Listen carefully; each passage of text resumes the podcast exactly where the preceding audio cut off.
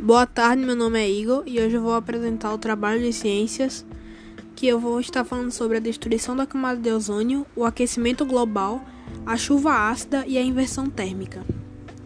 Bom, não é segredo para ninguém que a nossa camada de ozônio está cada vez decompondo mais e mais.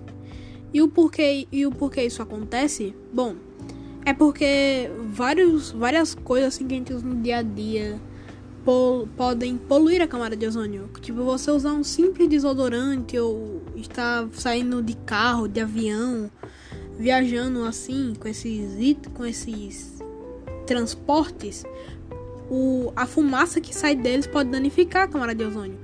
Desodorante essas fumaças de carros e fábricas.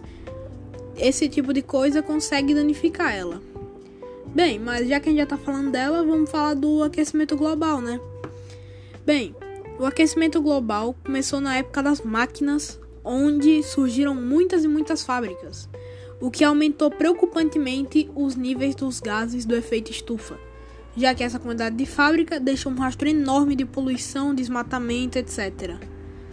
Mas com esse aumento de gases temos o aquecimento global, que aumenta a temperatura do nosso planeta a níveis preocupantes.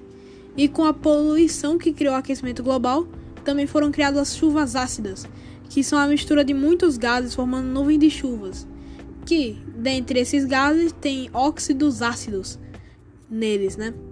Eles se misturam com a água, fazendo chover uma água tão ácida quanto suco gástrico. Bem, agora mudando um pouco de assunto, vamos falar de inversão térmica. Ela é um fenômeno meteorológico que acontece geralmente em centros urbanos.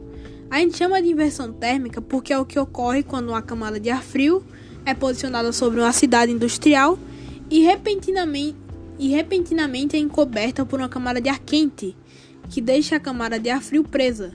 Porque quando duas massas de ar de temperatura diferentes, uma quente e outra fria, colidem, o ar quente é obrigado a passar sobre o ar frio.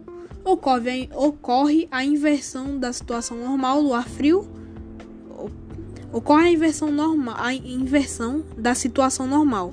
O ar frio junto à superfície da cidade não é capaz de subir por ser mais denso, e o ar quente acima dele não pode descer, pois é menos denso. Bom, esse foi o meu, esse foi a minha apresentação do trabalho que foi passado.